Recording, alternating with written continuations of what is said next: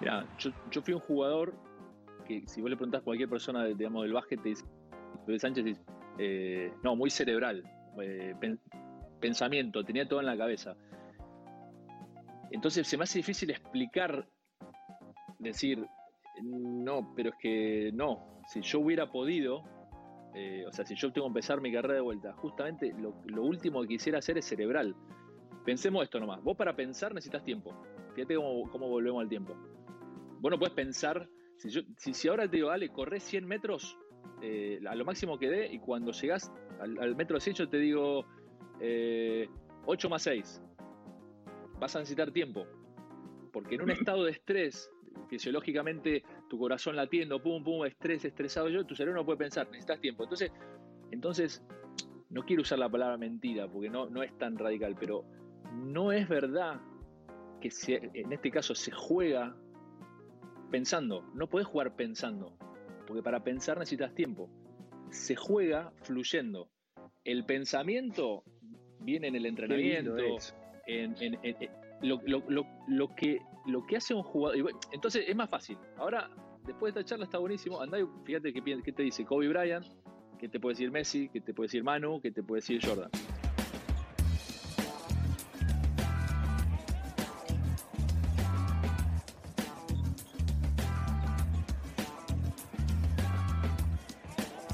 ¿Cuánto le ponemos de intuición al deporte? Eh, yo soy fan de la trilogía de Star Wars y hay una famosa este, frase que es eh, jugar con intuición o, que la fuerza te acompañe, que es una frase Jedi. Pero está sacado de la filosofía, está sacado justamente de intuir. Yo creo que un pintor en su gran obra, yo no sé si David, eh, este, cuando Rodin este, hizo El Pensador, este, lo pensó o realmente el flaco este, lo, esculpió y apareció, este, alguna obra genial de Dalí, la pensó, voy a pensar esta obra, no, salió. Yo creo que todo es un proceso. cuando vos querés que algo suceda, tenés que poner en marcha un proceso. Digo, nosotros nos pasamos discutiendo es muy bien, muy de nuestra idiosincrasia latina, eh, la cual me encanta. Yo soy latino y por eso vivo en Argentina porque me encanta, me encanta, me encanta, me encanta nuestra propia locura. Eh, y una cosa que es bien típica nuestra es que nos pasamos debatiendo ideas. Nos, pasamos debatiendo ideas. Vos, vos tirás cualquier tema en cualquier lugar, en un café, en un lugar de trabajo, ideas, eh, digamos, las, podemos debatir infinitamente y todo el mundo tiene ideas. Todo el mundo te va a traer siempre una idea. Cuando vos tenés un problema, todo el mundo te trae una idea en lo que no hacemos mucha hincapié es en, la, este, la, implementación de la idea. O sea, ¿cómo queremos jugar al fútbol? No, yo jugaría allá. Bueno, ahora, ¿cómo, ¿cómo haces para que eso suceda? Ahí es silencio. Y no, no sé. O no, es un quilombo. O no, no se puede. El problema es que las ideas por, por, por, por propias no tienen, no tienen peso lo que vale es la implementación. Entonces me vale una idea mediocre, pero con, mucha capacidad de implementación. Cuando vos sos capaz de implementar, la idea que sea, pues es irrelevante muchas veces la idea. Por eso digo, debatimos idea y por ahí la idea no es tan relevante. Lo, que es relevante es cómo lo implementás. La implementación es un proceso. ¿Es viable la idea? ¿Tenés el recurso humano para hacerlo? ¿Tenés los medios? ¿Tenés la infraestructura? Sí. ¿Cómo la implementamos? Proceso. Tiempo. Volvemos al tiempo es, entender cómo el cerebro aprende, entonces vos tenés que implementar para que eso se genere y llegues al hábito. Una vez que llegas al hábito, sumás hábitos de un montón de gente, que es un colectivo, que es un equipo, y empezás a generar patrones. Una vez que vos tenés patrones, ahí la intuición es donde cobra sentido. La intuición por sí sola se pierde. Es un momento, lo que necesitas es generar patrones. Vamos a O sea, si vos le, perdón, Pepe, si vos le formás, si le, formás un, eh, perdóname, si le armás un sistema ordenado para que la intuición encaje, es, perfecto. Si armás un sistema que está basado en hábitos, porque eh, eh, vuelvo a lo mismo. Una cosa es estar charlando sentado acá y, y, pensando. Vos en el juego no podés pensar, no tenés tiempo. No tenés tiempo. Se te proyecta el lateral izquierdo si el, si el, no sé, si el, si el mediocampista no tiene el hábito de llegar y cabecear, eh, no, nada hubo. Ahora, dentro de un sistema va a haber gente, esto es como una orquesta, va a haber gente que va a tocar el piano, otro le va a tocar, tocar solamente el tin tin tin, y ahí caemos de vuelta en el tema de nuestra idiosincrasia, que todos creemos que todos estamos para todo, y no estamos todos para todo. En los sistemas que funcionan es donde el tipo que tiene la capacidad de crear y de ser, que tiene que ser intuitivo, hay que, hay que maximizarlo eh, justamente. ¿Qué hace el Barcelona con Messi? Está viendo un documental ahí en Netflix. ¿Qué, hacen? Vos a jugar al Barcelona. Yo no sé de fútbol. Eh, eh, yo me doy cuenta que no sé de algo. Por ejemplo, yo, yo miro fútbol y sigo la pelota. Si vos, si vos si vos ves un deporte y seguís la pelota, no sabes del deporte. Te gusta el deporte y sos un aficionado al deporte. Los que saben hacen un zoom out, digamos, zoomean desde arriba y ven cómo, cómo se mueven los patrones de juego. Por eso a mí me gusta ver el partido desde arriba, porque yo puedo ver en el básquet, ¿no? En el fútbol yo no entiendo el fútbol. Yo sigo la pelota, me encanta el fútbol. Eh, entonces, pero ¿qué veo? Que ante la más mínima posibilidad de que Messi toque la pelota, Messi toca la pelota. Entonces ahí tenés un equipo que se maneja con hábitos, que tiene patrones de juego y que tiene muy claro dónde está la intuición y la creatividad. Lino Barañao, que fue el, ministro de, Ciencia y Técnica, una vez me, citó una frase de Pasteur que me dijo, Pasteur descubrió eh, básicamente un avance científico porque estaba preparado para la casualidad. La casualidad solo favorece a los espíritus preparados. El tipo se le pudrieron, hablando mal y pronto, unas muestras en unos tubos de ensayo, no las tiró, no las tiró, una casualidad que se le hayan podrido, y a través de esas muestras podridas encontró este, un medicamento, Louis Pasteur. Entonces ahí sale la frase, la casualidad solo favorece a los espíritus preparados. Ahora, el genio parece estar constantemente preparado y aparece en todo momento. Por algo Riquelme fue un genio, Messi genio, estamos en el deporte, ¿no? Eh, Jordan genio, o sea, genios, genios. Eh, Kobe Bryant genio. Explícame, a ver, vos que has, jugado en contra de ellos, es más, fuiste el único argentino que le ganó a Jordan porque le ganaste. ¿Qué es un genio? ¿Lo, ¿Intentaste explicar qué es un genio? ¿En qué basa la genialidad un genio? ¿Es intuición e inspiración? ¿Qué es un genio? Bueno, a ver, primero, primero, eh, y hago la aclaración, que justamente muchas veces cometemos el error de querer construir sistemas en base a los genios. ¿No? O sea, te dice, no, pero Messi lo hace. bueno, Messi es Messi. Entonces, no, no puedes construir un sistema pensando que, hay más Messi. Si hubiera más Messi, lo sabríamos, lo veríamos y no los vemos, no están. Por eso es Messi. Entonces, ahora ya cuando te vas a ese, a ese, a esa, a ese jugador especial, a ese tipo, ese, al genio, ¿no? El tipo que es distinto. Eh, yo creo que hay muchas cuestiones que se, muchos patrones que se repiten. Y ahí vuelvo a lo mismo, para tratar de entenderlo y tratar de ver qué patrones se repiten. Entonces, por eso decía, escuchás a Kobe Bryant, te dice lo mismo que te dice Jordan, te va a decir lo mismo que te dice Messi, te va a decir lo mismo que te dice un Manu, eh, y en cada deporte así. Ahora, hay algo que se repite y que está siempre, siempre, siempre, siempre, que es, y vuelvo al estado de, fluidez, que, ellos lo tienen esto es una opinión muy, personal, ellos lo tienen, eh, ellos como que nacen con eso. Federer. Eh, no tienen miedo al error. Ellos no tienen miedo a equivocarse. Y cuando lo tienen, porque seguramente algún momento lo tendrán, lo pueden tener en el vestuario, lo pueden tener.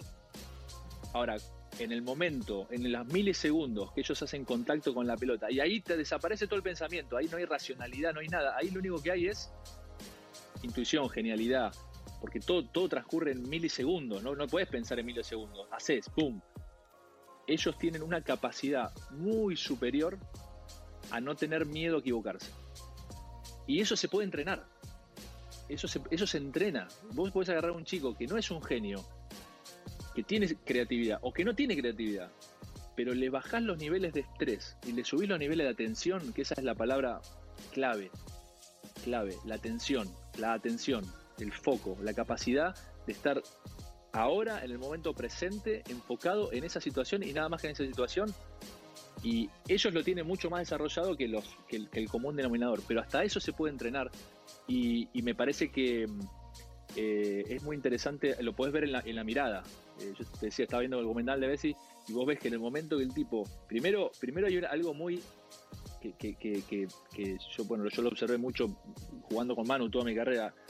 los ojos de ellos, cuando no están en la pelota, no paran. Los ojos ellos, si vos ves una imagen de Manu sentado en el banco, de Messi mirando el juego, y decían, no, Messi, Messi estaba parado, en el momento decían, no, no corre. los ojos no le paran, eh, están haciendo esto, están, están haciendo un paneo, fíjate lo que es el cerebro, ¿no? La potencia que tiene el cerebro, están haciendo un paneo de todo lo que está pasando, de todo. Es como que estuvieran mapeando, de repente están, ¡tum!, mapeando todo. Para que cuando ellos hacen contacto con la pelota, ya lo tienen mapeado. El pase al vacío de Riquelme yo, yo, eso, yo jugaba un poco así también, jugaba mucho al Eso, lo que vos haces es mapear, vos tenés que mapear antes. Y a veces necesitas quedarte quieto para mapear. Cuando Messi está parado, no es porque no quiere correr. Vos tenés que Messi no quiere correr.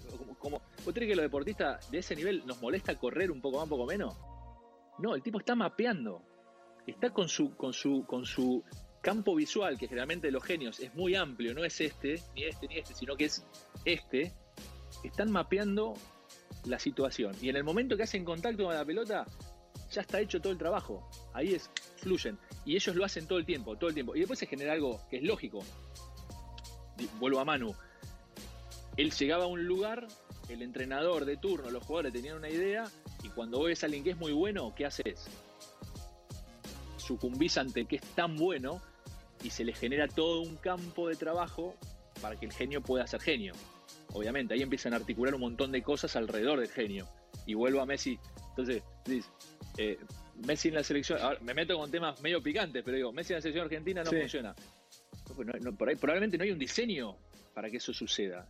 Messi en el Barcelona funciona. Está todo diseñado para explotar la genialidad del mejor de una forma, y vuelvo a lo mismo, hay un proceso, hay hábitos, hay patrones de juego para que el mejor maximice su genialidad. Ahora, vos puedes ser el genio del mundo, pero si no tenés alrededor tuyo una estructura y unos hábitos y unos patrones y unos comportamientos que se generan, es imposible, no hay genialidad en, eso. Eh, no, no, es imposible. O digamos, la genialidad va a entrar en, de la forma que muchas veces la consumimos, que es raptos de genialidad. Raptos de genialidad, toques, de, viste, que el tipo te hace algo que te saca.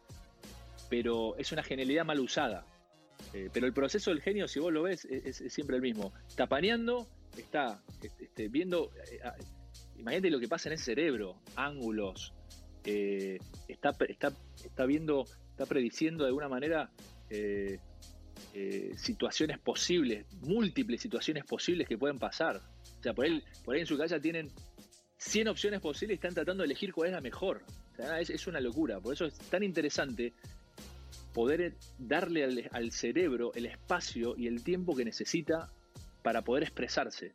Y hoy el foco justamente está en lo contrario, por eso digo que creo que esta es la forma en que vamos a poder generar una exponencialidad. O sea, el mismo atleta va a poder ser exponencialmente mejor si trabajamos transversalmente sobre todos esos ejes que cortan a esta cosa compartimentada que, que hoy existe. Bueno, que está buena, pero que podría ser mucho mejor tenés una frase de cabecera, no sé si de cabecera, pero sí la, tenés entre las más importantes, que es abraza la incertidumbre. ¿Por qué? A ver, no, me interesa el porqué de la frase, de, por qué la tenés este, de, cabecera, sino de por qué, por qué le das importancia a la incertidumbre en tu sistema de vida. A ver, explícamelo, explícaselo a la audiencia. Mira, a ver, la, realidad es, una, lo tengo tatuado, de hecho. Este, pero fue, fue un tema digamos, personal. Nosotros este, queríamos ser papás con mi mujer, no, no podíamos. Eh, y hubo un momento en que, bueno, finalmente pudimos, este, pero nos costó 10 años. Y fue en todo ese tránsito, eh, pero bueno, vuelve a lo mismo, ¿no? Vuelve al tema de, tener ejercitado el uso de la reflexión, ¿no? Eh, que imagínate, vos estás en, plena carrera, sos un deportista profesional, este, el, deporte se, se, asume con, tiene que ver con la virilidad, con el que todo es posible, vos crees que, todo es posible, ¿no? Porque eh, aparte si llegaste a ser un deportista profesional es porque fuiste cumpliendo tus sueños y tus etapas, entonces tenés una, visión de la vida de que en realidad es cuestión de proponerme lo que quiera y lo puedo cumplir, es cuestión de, de hacerlo. Y llega un momento que con algo por ahí ciertamente básico, hasta, hasta natural, como en este caso sería tener un hijo, eh, de repente la, te dicen, viene un doctor y dice, no, no, pueden tener, no pueden tener hijos ustedes. Eh, tratamiento, no, tampoco. Hasta que llega un momento que te dicen, mirá, no. El tercer doctor te dice, no puedes. Y entonces, viste, ahí es donde decís, eh, digamos, básicamente la, reflexión es esa de todo el tiempo estamos queriendo construir cuestiones en base a certidumbres y en realidad la, vida misma es una incertidumbre caminando. Entonces ahí donde, viste, decís, che, me parece que voy a, empezar a, pensar en base a, bueno, el, el, término incertidumbre, ¿no? Y digamos, mirá lo que está pasando hoy. O sea, ¿querés construir alguna certidumbre? Bueno, nos acaban de tirar un baldazo de agua fría, pero no a vos y a mí, a todo el mundo. A los 7 mil millones de personas le dijeron, muchachos, no construyan nada creyendo de que las cosas son así, porque no lo son. Entonces, eh, es simplemente, es para recordarme todo el tiempo de tratar de equilibrar de equilibrar, porque sí o sí uno está todo el tiempo construyendo sobre certidumbres. Si no, no podríamos vivir, digamos, el cerebro está hecho para construir. Pero todo el tiempo recordarme que, che, en realidad todo esto es una construcción que nosotros nos hacemos, pero la realidad no es. Claro. No son las certidumbres. Así, te llaman por teléfono y te dicen, che, tal cosa. Y el castillo se te viene abajo. Entonces, uno sigue construyendo castillo. Y eso también a mí me ayuda para tener un poco menos de miedo. O sea, yo quiero, si vos me decís, ¿cuál es la clave? Tener un poco menos de miedo. El, que tiene un poco menos de miedo le saca una ventaja a todos los demás. Volvemos a lo que hablamos de, de los genios. Si vos tenés un poco menos de miedo para tomar decisiones, porque todo el tiempo uno vuelve a, a lo cierto, a, che, para, esto está. y hay personas, bueno, yo soy una de esas personas que que necesito, digamos, este, laboratorio todo el tiempo. Y para tener laboratorio necesitas tener poco menos de miedo para, para, para hacer un centro de alto rendimiento este, eh, o para irme a, los 16 años a Estados Unidos o pensar en ese momento que, para mejorar mi juego me quería a Estados Unidos. Eh, y para eso necesitas también, para poder tener un poco menos de miedo, tenés que asumir de que en realidad las cosas no están en nuestro control no están. Lo intentamos, pero no están. Eh, entonces, es, ese juego de equilibrio, por lo menos a mí me ayuda mucho a, tomar decisiones, ¿viste? Que, que, es la, parte más difícil. Eh, pasar, y fíjate vos cómo terminamos el círculo de la charla, pasar de lo racional, del pensamiento, del libro, a la acción, a experimentar y a tomar decisiones en base a toda esa información que vos tenés. Y eso en un punto es lo que trato de hacer en el laboratorio que tenemos acá. Es decir, che, pasemos la acción, pasemos la acción. Y, en la acción vamos a hacer cagada, nos vamos a equivocar, eh, vamos a volver a, patrones de antes que con, los que uno, con los que yo me crié y, ¿viste? y volvés y pedís perdón y, intentás de nuevo.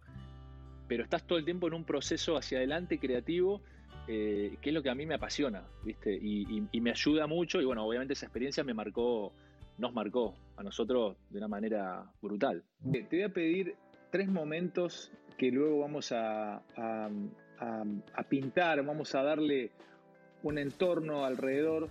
Eh, tres momentos deportivos que a vos te hayan, no sé si marcado, pero al menos este, sí te hayan movilizado en tu vida. Pueden ser tuyos, pueden ser de otro, puede ser una final, puede ser un deporte, puede ser el tenis, puede ser el fútbol, puede ser una final tuya. Eh, Vamos a no importa, ¿eh? puede ser el 3 el más importante, el 2, no importa, pero empecemos por el primero de estos tres momentos que vamos a, compartir con nuestra audiencia.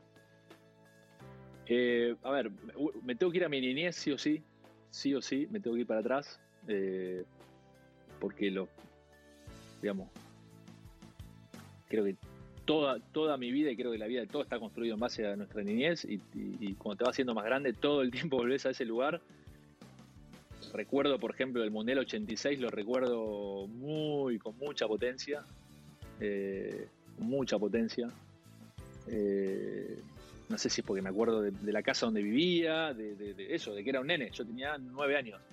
Lo, recuerda, lo recuerdo con muchísima potencia y es más, sigo viendo a los campeones del mundo eh, como, como personas muy, muy queridas, ¿viste?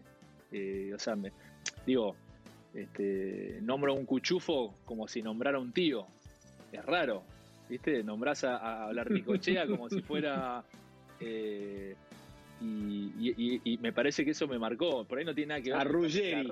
Te aparece, te aparece Ruggeri, te aparece Ruggeri y es como alguien de la familia. Total, y lo escucho y el tipo habla y habla eso y me encanta y, y este nada, y, ese, ese, ese, equipo fue increíble, pero porque yo tenía nueve años, porque era la primera vez que yo veía eso, un éxito deportivo, un equipo, la gente contenta, eh, eso fue, me marcó muchísimo.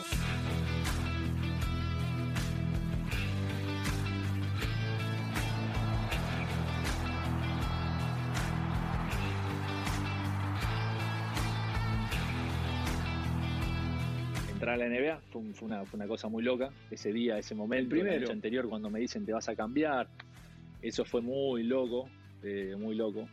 Eh, debutar en el, en el Madison Square Garden, todo muy, muy onírico, todo, muy onírico, muy, muy. Pero pará, pará. que nosotros entra, entra, un, segundito ahí, porque fuiste el primero, ¿no? El loco Montenegro había estado cerca, pero no entró o no pudo, Hernán, pero vos sí el primero. ¿Qué, qué, qué, te pasó esa noche cuando estabas ahí, cuando entraste al Madison? Sí, eh, bueno, el, Colo debutaba en Seattle, el Colo Whisky. Eh, por suerte, por el, por el cambio horario le gané, entonces soy yo el primero. Y lo cagué. Eh, y. No, por eso, muy onírico, muy. un sueño, una. como eh, vuelvo a la infancia, pensá que nosotros nos criamos con, el, con el póster de, Magic Johnson, de Jordan, y eso era como, no sé, pero ni siquiera era real, no era real. O sea, hmm. existía, pero no era real, no era una, no, no era una posibilidad. Por lo menos para mí, yo pensaba, yo, y creo que la mayoría de los chicos, si les pregunta, yo quería jugar en la primera de, mi club, quería jugar en la selección de Bahía, después quería jugar en la liga, hasta ahí llegaba, ese era mi, y de repente estás en. Por eso digo, no, no tiene. No tiene una lógica, no hay una lógica lineal que vos decís, bueno, sí, si yo llego acá como un jugador de fútbol, y dice, ah, si juego en River, juego en Europa, si juego. No, paso de, este, no sé, Lautaro, que es de Bahía, eh, jugó en Liniers, después pasó a Racing, pasó a Europa. Bueno, normal. Nosotros no existía eso. Bueno, no ibas de, de, Bahía a la NBA. Eh, un sueño. Yo estaba ahí, tuve un año entero soñando. ¿no? De hecho, no creo que ni me enfocaba en el juego, porque era me subía a los aviones, veía, viste, los tipos que. Muy raro todo, muy, muy loco.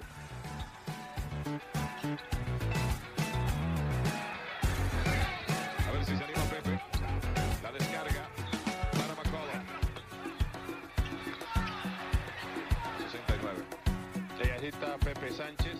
El tercero no puedo no, no decir este, la medalla olímpica porque eso es como lo definió el negro Santiago, un periodista mítico de acá de Bahía, eh, más arriba no hay. Eh, y, fíjate, y ahí también te entra una cosa rarísima, porque eh, ganamos eso y al otro día, viste, era como, che, ¿y ahora cómo sigue esto? O sea, de Bahía, yo me quería hablar de la falda, sos campeón olímpico de repente. Y, ahora, qué hacemos? Bueno, vuelvo a mi equipo, pero digamos, ya, ya, no, ya no tengo más arriba. Eh, y es muy loco porque no, no estás preparado para eso, digamos. Eh, si querés te cierro con esta anécdota, pero al, día siguiente estábamos, en la, estábamos tirados en la playa, ¿no? Estaba Luis Fascola, Manu, hace dos o tres más, eh, que estamos ahí en la playa, ahí en Atenas.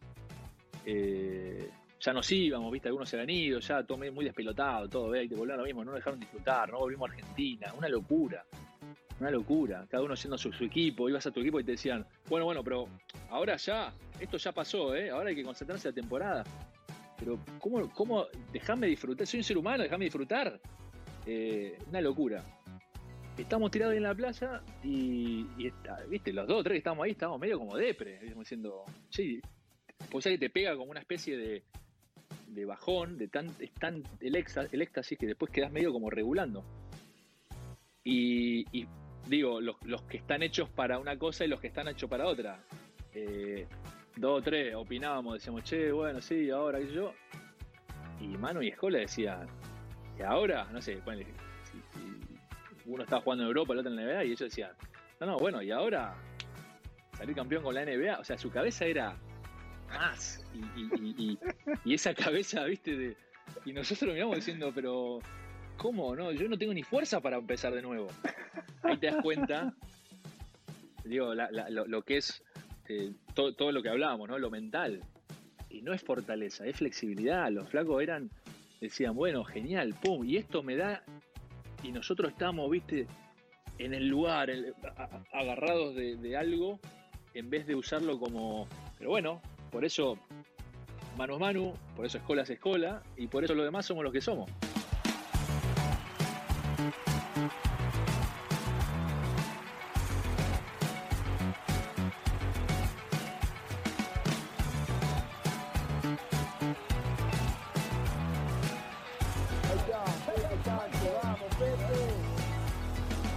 verdad que me quedé admirado.